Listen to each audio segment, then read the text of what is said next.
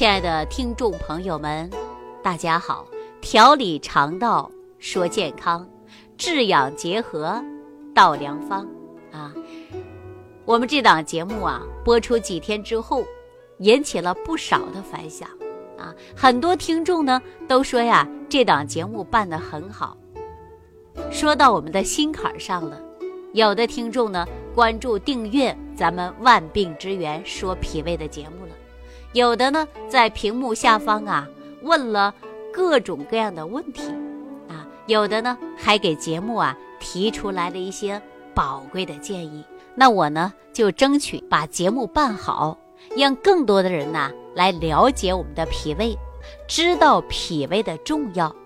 我上期节目当中跟大家聊到了一些关于我们肠道的营养和吸收的问题，是从西医的角度来跟大家讲的。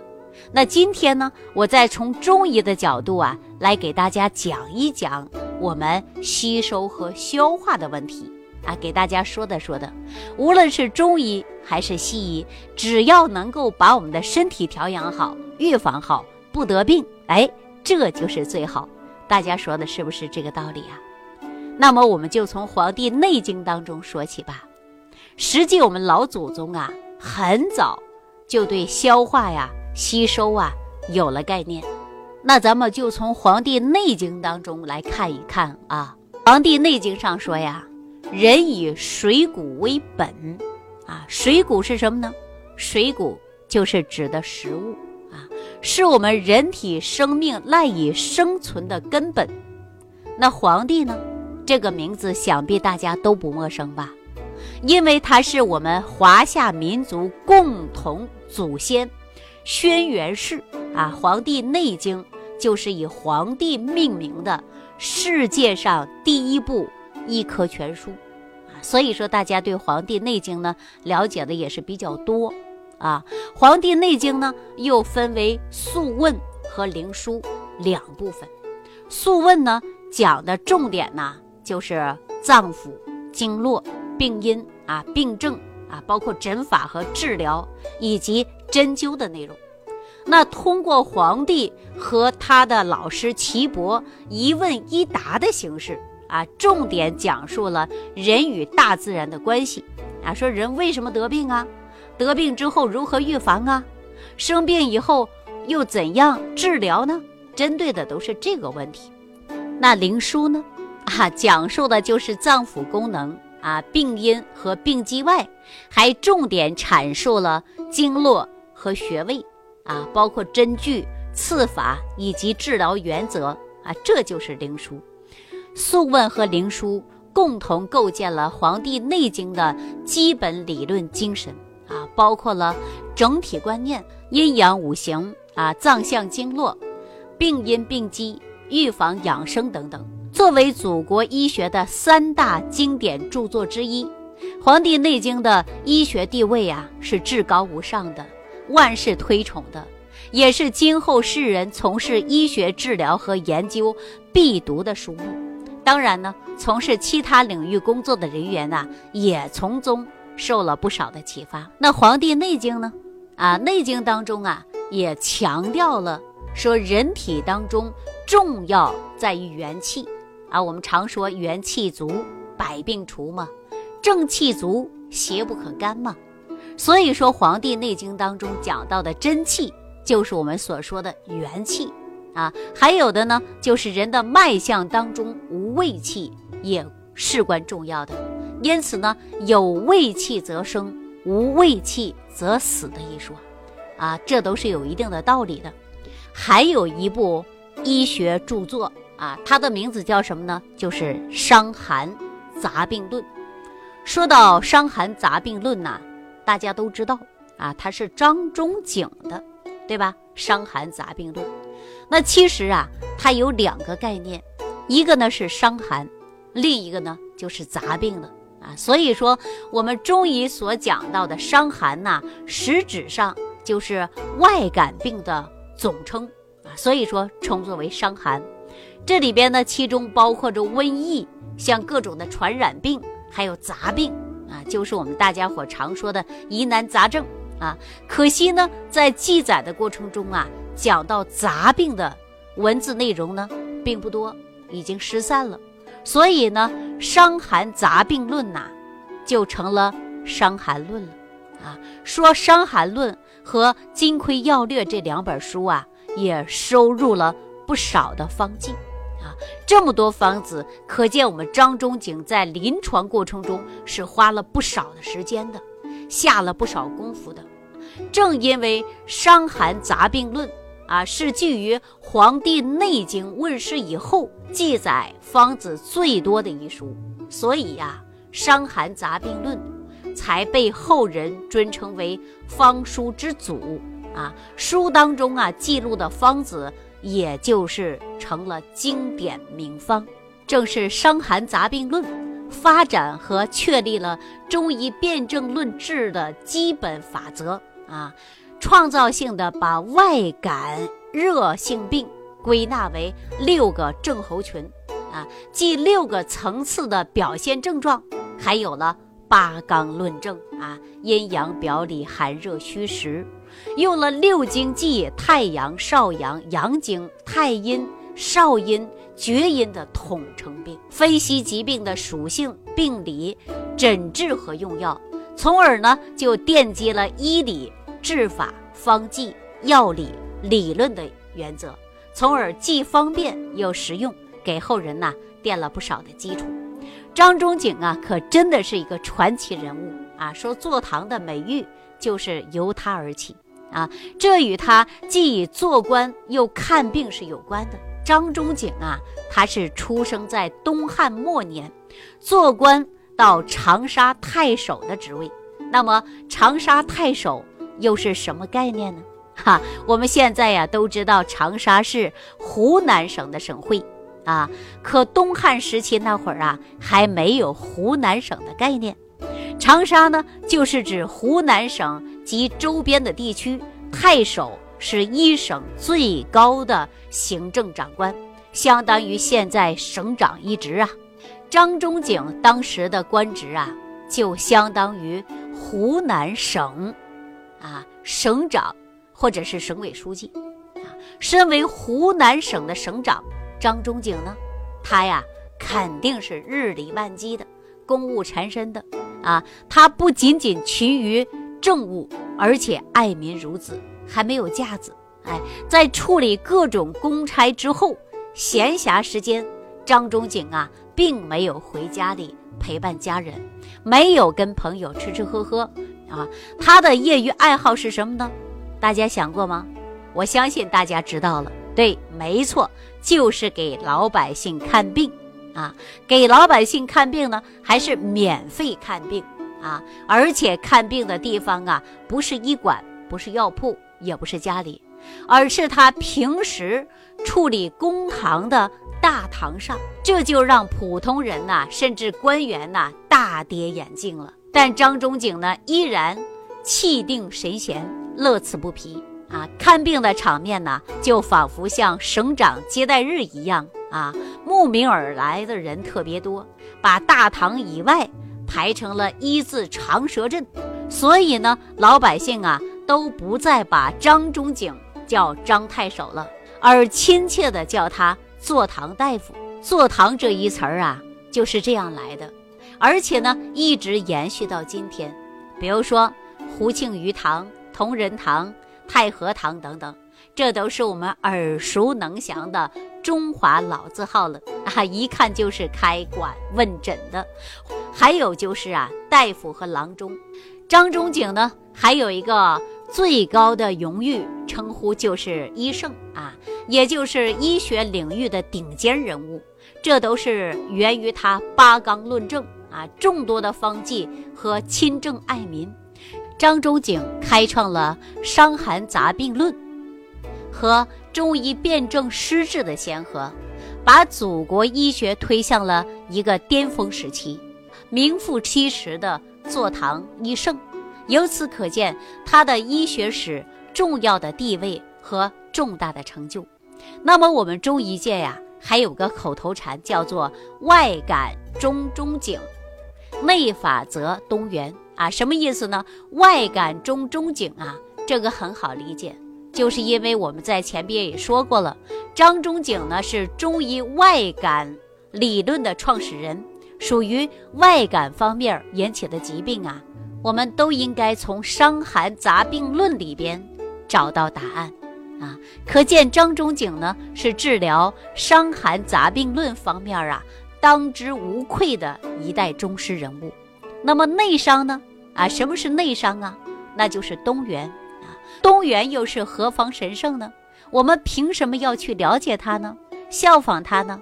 李东垣和张仲景又有什么渊源呢？那做个简单的比喻吧，或许大家更容易理解。我们都知道啊，诗仙李白。如果说张仲景是医圣，那么李东垣和他的著作《脾胃论》就相当于。诗仙的地位啊，比喻呢可能有点不恰当，但是李东垣呐确实是名副其实的神医，他的内伤学法和补土的理论啊是不可轻视的，后世许多名医对他的思想和理论当中都得到很大的受益，看好了很多顽固性的疾病。大家呢对于李东垣的故事啊，我不知道了解多少。啊，那我呢就给大家讲一讲李东垣呐，他是著名金元四大家之一，他将人体一系列的病归于人体自身的就是元气不足，那胃气不足，脾胃运化失常，而且呀，他创立了补土派啊，开启了中医的一代先河，是当时啊也是迄今为止的。脾胃理论方面的一面旗帜和标杆啊，那么李东垣是如何走上行医的道路的呢？他的医学贡献具体有哪些方面呢？他又是有哪些鲜为人知的故事呢？啊，大家听听我讲李东垣的故事。李东垣呢，他从小就很聪明，特别喜欢读书，他的父辈呢也都是读书人。按照咱们现在的说法呀，他的家庭就是书香门第，所以呢，长辈啊都希望他将来能够步入就是仕途。李东垣呢，不仅出生于书香门第，而且呢，是以资雄乡里，啊，什么意思啊？就是李东垣的家里啊非常有钱，而李东垣呢，又不像其他富二代那样显摆张扬。哈，用咱们现在的流行的话来讲啊，李东垣这个人呐，就是低调奢华有内涵。按照正常的发展来讲，李东垣应该走父辈的老路，去参加科举考试啊，从乡试、殿试一步一步的往上考。但李东垣呐，最后为什么会选择研究医学呢？啊，说到这儿啊，不得不说到。李东垣的母亲啊，李东垣的母亲去世这个事情啊，在李东垣二十岁那年，他的母亲王氏因患病卧床不起啊，看过很多很多的大夫，病情呢依然不见好转，而且呢越发严重。最后啊，就是因为这些医生都没有诊断出他母亲得的是什么病。后来呢，母亲啊因为久治不愈。导致病情恶化，最终啊还是带着遗憾离开了人间。那李东垣呢？他是非常孝顺的。自从母亲生病以后，他每天茶不思饭不想。母亲去世后啊，他更是接受不了这个打击，也接受不了这个事实，想为母亲做点什么，又无能为力啊！眼看着呀，人一天比一天消瘦。神情啊也是恍恍惚惚的，他当时就想啊，要是自己能够看病，会看病，是不是就可以挽救母亲的性命呢？所以呀，他甚至将母亲去世的原因归到自己的头上啊。从那天开始，李东垣便下定决心，立志学医。主意已定，李东垣呢，便是四处搜集当地名医的信息，几经周折。有个医药世家的朋友，给他推荐了当时啊，就是名声非常大的一位医生啊。这位中医是谁呢？就是张元素啊。张元素又是谁呢？我们首先呢，先给大家简单说一下啊。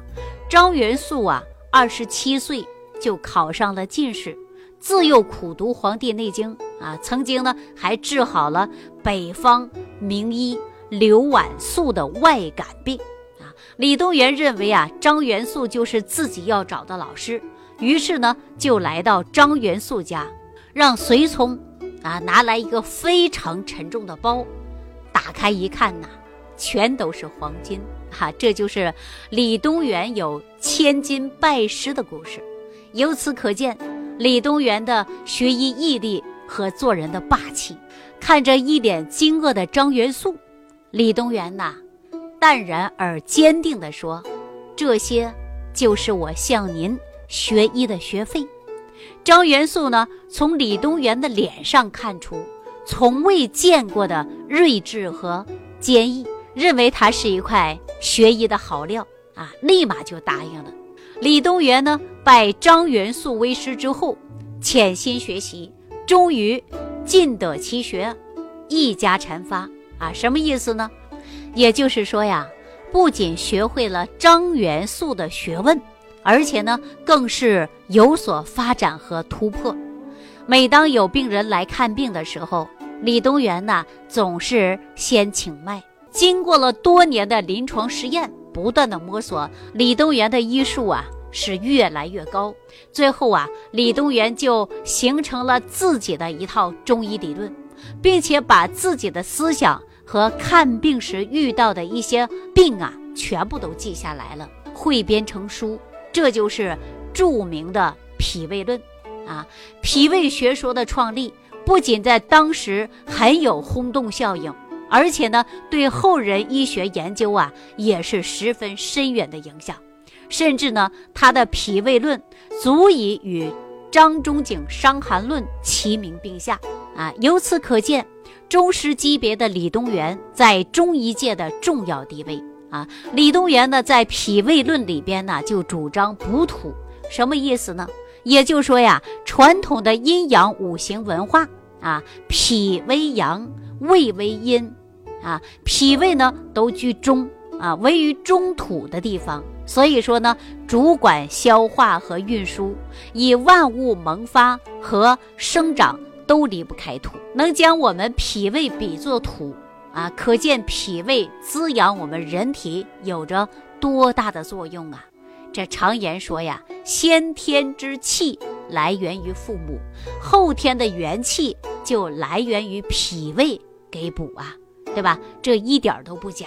李东垣呢，他不但开创了中医史上的补土派，啊，为我们人体脾胃脏腑诊治方法也提供了强大的理论基础，可以说呢，具有相当高的医用价值和指导的意义。直到今天，我们李东垣的《脾胃论》还被当作为健脾养胃。调经理气的范本来遵循着，大家想一想啊，那个年代啊，不管是科学与科技啊，经济水平都是相当落后的啊。那个时候我们手上既没有显微镜，也没有各种各样的细菌、营养物质和人体器官学的丰富知识。但是呢，那样的情况下，在那种环境下。李东垣呢，对我们人体的脾胃生理、病理诊断啊，相互的关系和养生治疗各个方面，都形成了自己全面、系统、独特的理论见解。那得付出多大的心血、汗水和聪明的智慧呀！李东垣的《脾胃论》呢，强调就是人以胃气为本啊，脾胃乃是后天之本。气血化生之源，居于中焦，灌溉四方，统治一身气机，故以脾胃损伤影响之大啊。这两句话是什么意思呢？简单的理解就是啊，脾胃是我们后天的根本。我们人们呐，其实出现各种各样的内伤疾病，其中都是根据于我们体内的气血不足啊。